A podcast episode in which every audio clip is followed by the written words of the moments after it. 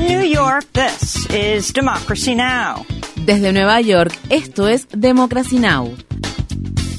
Democracy Now! es un noticiero internacional de radio y televisión que se transmite desde Estados Unidos a través de Internet en democracynow.org. Welcome to Democracy Now!, democracynow.org. Bienvenidos a Democracy Now! en español democracynow.org barra es. El informativo de Guerra y Paz con Amy Goodman.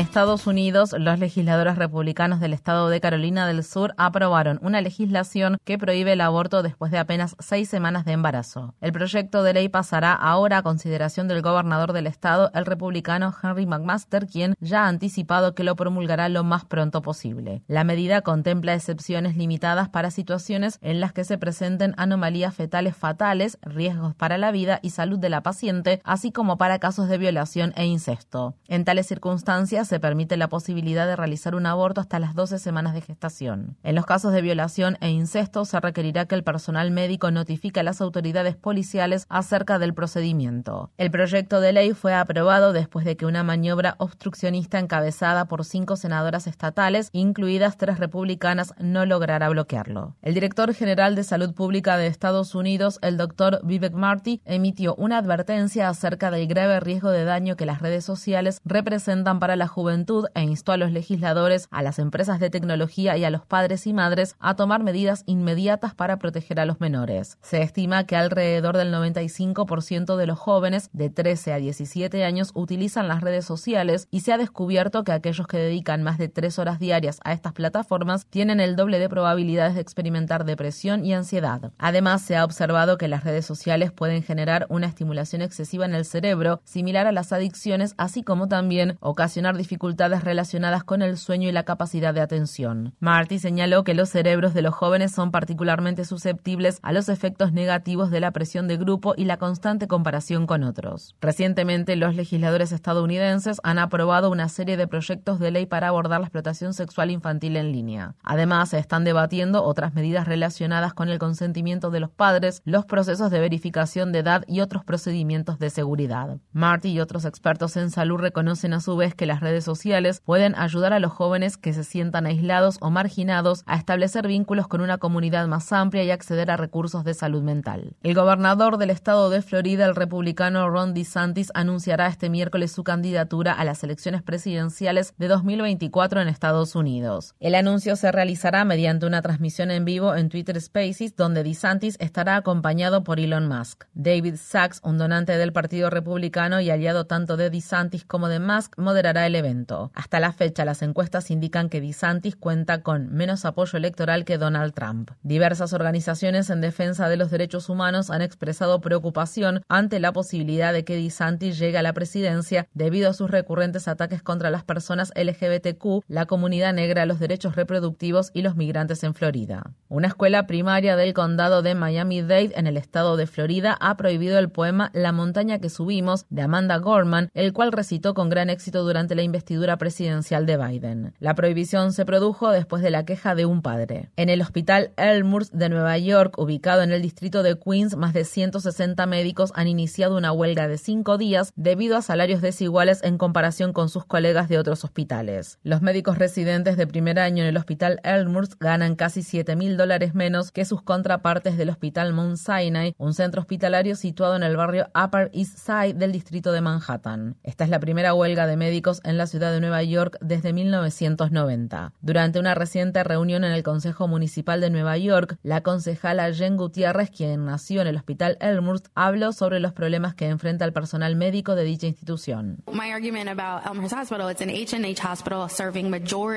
Considero que esto sucede porque el Hospital Elmhurst es un hospital del Sistema Sanitario Municipal de Nueva York que atiende a una comunidad mayoritariamente inmigrante. La presidenta Nurses trabajó en el hospital Elmhurst al servicio de personas migrantes. y el Hospital Elmhurst tiene un programa especial en el que la mayoría de los residentes son extranjeros. Por tanto, quiero resaltar la evidente conexión que existe entre el hecho de que médicos migrantes brinden servicios a personas migrantes y la forma en que se les cuida para que hagan su trabajo. Y realmente debemos alertar sobre la falta de equidad en este aspecto.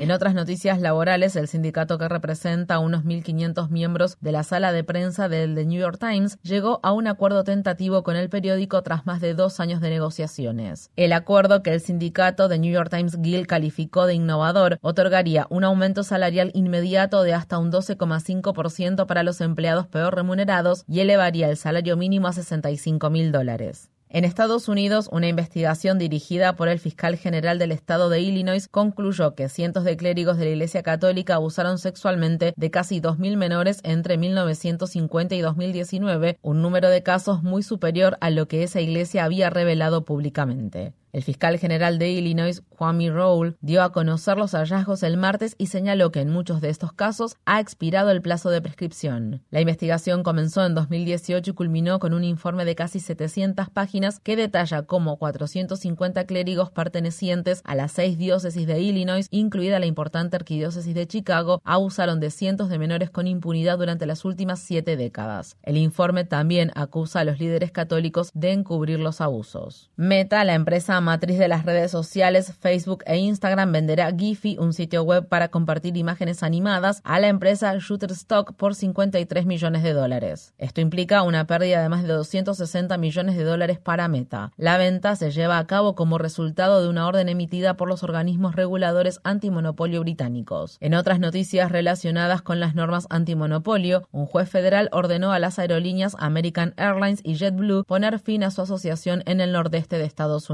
El juez apoyó la postura del Departamento de Justicia que argumentaba que esta alianza reduciría la competencia y provocaría mayores costos para los viajeros. El Departamento de Justicia también ha presentado una demanda judicial que aún está en curso para evitar que la compañía aérea JetBlue compre por la suma de 3.800 millones de dólares la aerolínea de bajo costo Spirit Airlines. En Australia, familiares y simpatizantes de Julian Assange se manifestaron en la ciudad de Sydney y señalaron que la liberación del fundador de Wikileaks actualmente encarcelado, podría estar más cerca que nunca.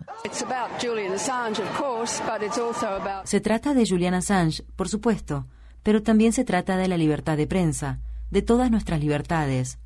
Assange expuso un crimen que a todos nos horrorizó, y él es ahora quien está en problemas. Es él quien está encarcelado por dar a conocer un crimen, un crimen de guerra, sobre el que nadie ha hecho nada.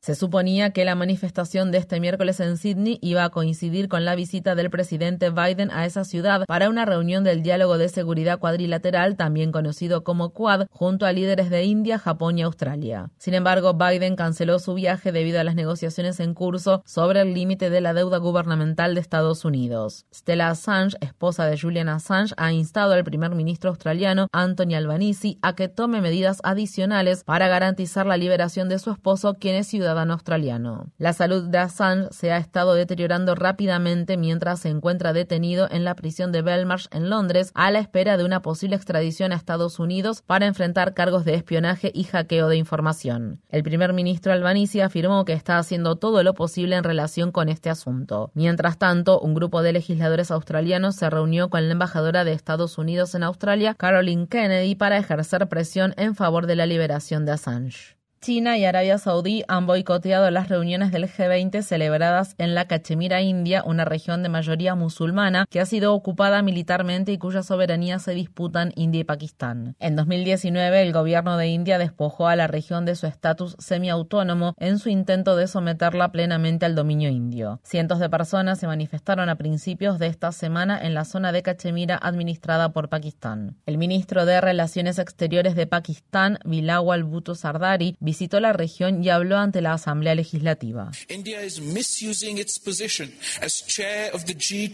India está haciendo un uso indebido de su posición como país que preside el G20, un foro creado para abordar cuestiones financieras y económicas mundiales, y ha mostrado así un completo desprecio por la resolución del Consejo de Seguridad, la Carta de la ONU y sus principios. Organizaciones en defensa de la libertad de prensa también han denunciado la represión del gobierno indio contra los periodistas en Cachemira. Un nuevo estudio advierte que el planeta está ingresando en su sexta extinción masiva debido a la alarmante pérdida de biodiversidad que la actividad humana ha generado. El informe elaborado por investigadores de la Universidad Queen's University Belfast, situada en Irlanda del Norte, concluye que casi la mitad de las especies animales del planeta están en declive, pero que, a diferencia de las anteriores extinciones masivas, la actual ha sido causada en su totalidad por el ser humano. Una investigación concluye que los países de Medio Oriente y la región del Golfo Pérsico son especialmente vulnerables a sufrir olas de calor extremas sin precedentes debido al empeoramiento de la catástrofe climática. El estudio publicado por la revista Nature Sustainability también señala que las comunidades más pobres están particularmente en riesgo. Mientras tanto, otro estudio advierte que si una ola de calor se produjera simultáneamente con un apagón de varios días, casi la mitad de la población de la ciudad estadounidense de Phoenix, ubicada en el estado de Arizona, requeriría atención médica inmediata debido a la insolación u otras enfermedades relacionadas con el calor. Otras ciudades también estarían en riesgo ya que los apagones en todo Estados Unidos han aumentado en más del doble desde 2015, mientras que las olas de calor y los patrones climáticos extremos se han intensificado debido al cambio climático. Más de 130 legisladores estadounidenses y miembros del Parlamento Europeo han enviado una carta conjunta al presidente de Estados Unidos, Joe Biden, a la presidenta de la Comisión Europea, Ursula von der Leyen, y al secretario general de la ONU, Antonio Guterres, en la que exigen la destitución del sultán Ahmed al-Jaber, director de la Compañía Nacional de Petróleo de Abu Dhabi, como presidente de la próxima conferencia de las Naciones Unidas sobre el cambio climático, conocida como COP28. Los legisladores, entre los que se encuentran los senadores estadounidenses Ed Markey y Bernie Sanders, señalan, desde al menos la década de 1960, la industria de los combustibles fósiles ha sido consciente de los riesgos que sus productos plantean para el cambio climático. Sin embargo, en lugar de respaldar una transición hacia un futuro de energía limpia, han optado por promover el negacionismo climático y destinar millones de dólares a difundir afirmaciones falsas en relación con este tema. Activistas contra el cambio climático están intensificando los actos de desobediencia civil y la acción directa para llamar la atención sobre la aceleración de la crisis climática. En el Reino Unido, activistas de Fossil Free London y otras organizaciones interrumpieron este martes la reunión anual de accionistas de la empresa Shell. Los manifestantes irrumpieron en el lugar donde se desarrollaba la reunión y se enfrentaron a los inversionistas de la gigante petrolera, lo que provocó un gran tumulto. Felicítense por las ganancias récord que han obtenido, que provocan inundaciones, sequías y olas de calor sin precedentes. Bienvenidos a Shell, una compañía que está implicada en la destrucción de hogares, medios de subsistencia y vidas humanas. Bienvenidos al infierno, pero yo Señoras y señores, me niego a aceptar su infierno en la tierra. Ladies and gentlemen, I refuse esta semana la organización People's Health Tribunal declaró culpables a las empresas Shell y Total Energies de cometer genocidio y ecocidio en comunidades de Sudáfrica, Nigeria, Mozambique y Uganda. Mientras tanto, activistas de la organización ambientalista Just Stop Oil han estado liderando marchas lentas en las principales calles y puentes de Londres y han interrumpido el tráfico. En Italia, activistas climáticos pertenecientes a la organización Last Generation protagonizaron un acto simbólico frente al edificio del Senado en Roma. Se cubrieron a sí mismos y el suelo con barro como forma de protesta, mientras el número de fallecidos por las devastadoras inundaciones récord ocurridas la semana pasada en el norte de Italia ascendió a 15. En la ciudad suiza de Ginebra, un centenar de manifestantes que exigían la prohibición de los aviones privados se congregaron en el aeropuerto internacional de la ciudad y bloquearon la entrada a una exhibición de aeronaves. Según una activista de la organización Greenpeace, se ha registrado un reciente incremento del 64% en los vuelos de aviones privados en Europa. La crisis generada por el cambio climático se agrava día tras día. Vemos condiciones climáticas extremas, incluso en Europa. Experimentamos sequías durante todo el invierno. Ahora están comenzando las tormentas de verano y de primavera. Y al mismo tiempo, una élite súper rica y muy pequeña sigue contaminando como si no hubiera un mañana. Esto tiene que parar.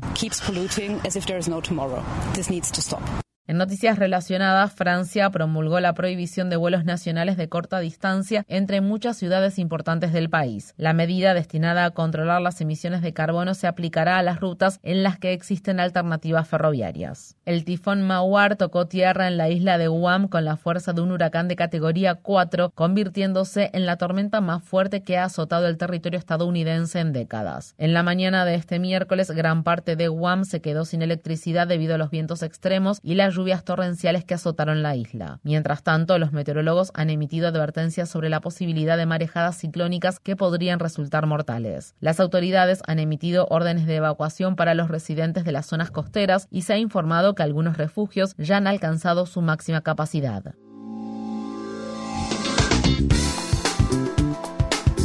Infórmate bien.